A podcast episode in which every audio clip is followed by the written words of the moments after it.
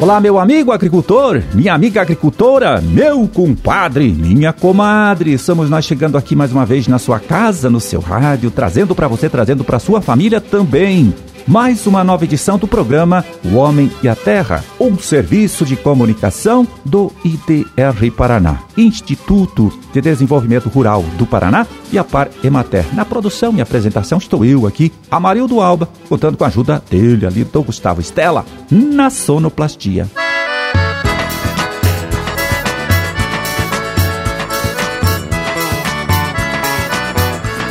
18 de maio de 2021, terça-feira, terça-feira de lua nova, Dia Nacional de Enfrentamento ao Abuso e à Exploração Sexual de Crianças e Adolescentes. E para as suas orações, vamos ver aqui, anote aí.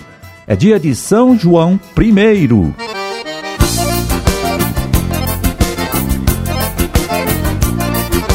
Pois aí termina agora no final deste próximo mês, dia 30 de junho, o prazo para você, meu amigo, você, minha amiga, atualizar o seu cadastro de criador junto à Adapar. Isso pode ser feito pela internet, através do site da própria Adapar, o que é mais recomendável em tempo de pandemia, ou pessoalmente no escritório da Adapar ou no sindicato aí do seu município.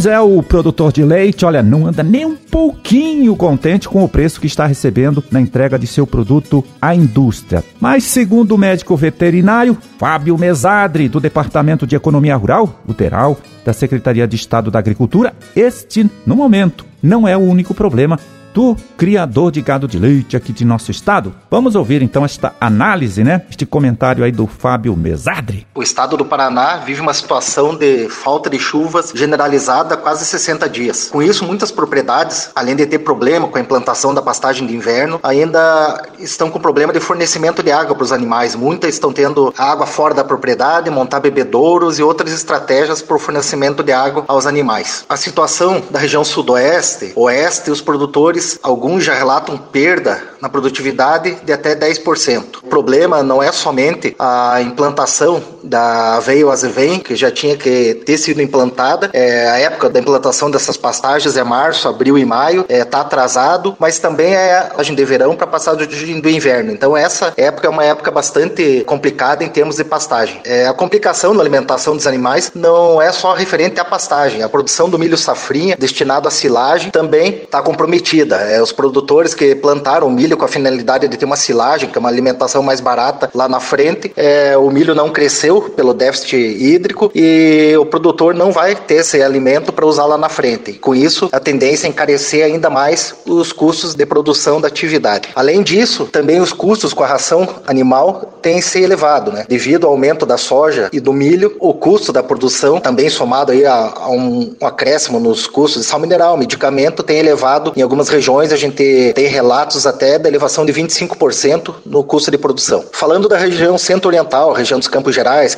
Casto, Arapoti, é, ela sofre menos com o fator estiagem. Nessa região, os produtores têm o gado em sistema de confinamento, alimentação estocada, produzida dentro da propriedade, com um custo mais baixo, e com isso minimizam as perdas. Nessas regiões, tem alguns relatos pontuais de perdas por causa da estiagem de menos de 5%, bem menor do que se pegar o geral do estado, onde a produção é feita de forma forma mais extensiva.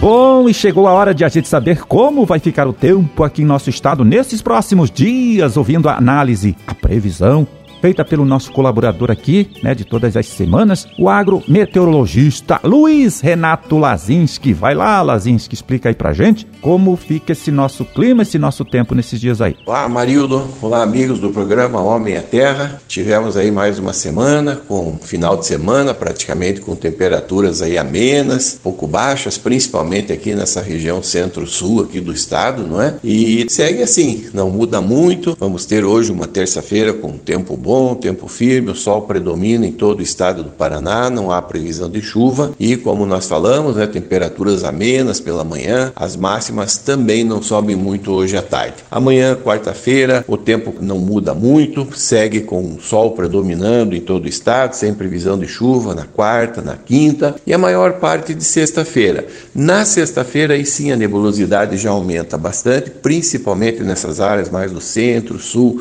e oeste do Paraná, já devido à chegada de uma nova frente fria aqui pelo estado. E a partir da tarde de sexta já podem ter algumas pancadas de chuva, mas elas devem ficar restritas entre o oeste e o sul do estado. As outras áreas, só aumento de nebulosidade ainda passa sem chuva. No sábado, domingo e também na segunda-feira, essa frente fria vai permanecer aqui entre o Paraná e o estado de São Paulo, vai deixar o céu com bastante nebulosidade, o sol aparece pouco entre sábado e a próxima segunda, não é? é? Fica o tempo mais nublado, mais encoberto e com algumas pancadas de chuva aí ocasionais, com fraca atividade e nós vamos ter aí essas chuvas irregulares e chuvas também mal distribuídas. Aquela história, chove mais para um, menos para outro. Todas as áreas do estado do Paraná devem pegar chuva, só que em algumas áreas deve chover mais, como por exemplo no sul, sudoeste e oeste, e as outras áreas aqui mais mais para a região central e leste, os volumes devem ser maiores. Então, entre sábado e segunda-feira, essa frente fria fica aqui entre o Paraná e São Paulo, aí provocando algumas pancadas isoladas de chuva. E a partir de terça, quarta-feira da próxima semana, aí sim o tempo já volta a firmar. Essa frente fria já se desloca para a região sudeste. A tendência é que o tempo melhore, o sol já apareça um pouco mais, não é?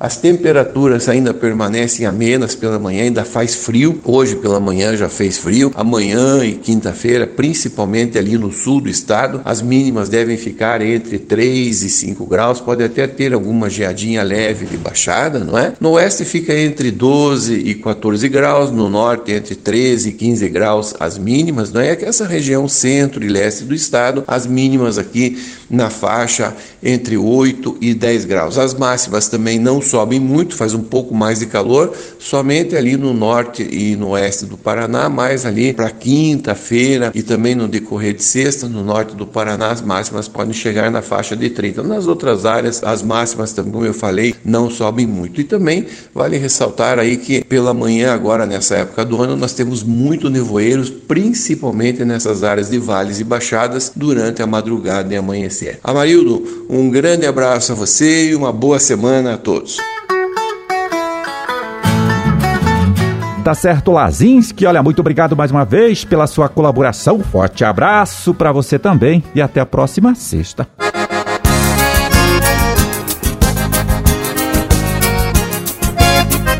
E vamos pegar aqui o relatório do Departamento de Economia Rural Deral da Secretaria de Estado da Agricultura para ver como ficaram os preços médios dos principais produtos de nossa agricultura, de nossa pecuária, valores praticados na última sexta-feira, dia 14 de maio.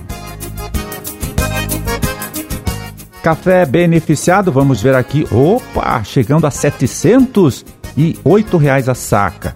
Feijão carioca 269 e feijão preto 289 reais a saca de 60 quilos. Feijão que sofre com estiagem, né? No final de abril, o Deral já previu uma quebra de 93 mil toneladas na colheita desta segunda safra, uma, um prejuízo aí de quase 20% em relação à previsão inicial. Mas a situação só piorou nesses últimos dias, claro, né? Porque a seca em muitos lugares continuou. Bom, mas continuando aqui então. Milho, R$ 95,94 a saca.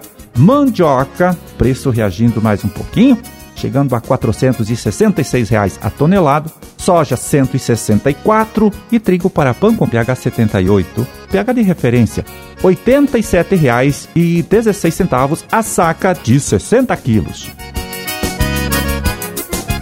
Boi em pé, 296 reais a arroba. Suíno tipo carne em pé para o criador não integrado à indústria. R$ 6,80 o quilo.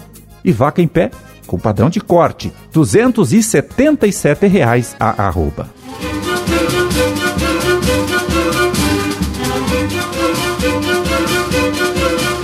Bom, era esse o recado que a gente tinha para hoje. Vamos ficando por aqui, olha, torcendo para que todos vocês aí tenham uma ótima, uma excelente terça-feira. E até amanhã, então, quando a gente estará de volta aqui mais uma vez, trazendo para você, trazendo para sua família também, para todo mundo aí, mais uma nova edição do programa O Homem e a Terra. Um forte abraço, fiquem todos com Deus e até lá.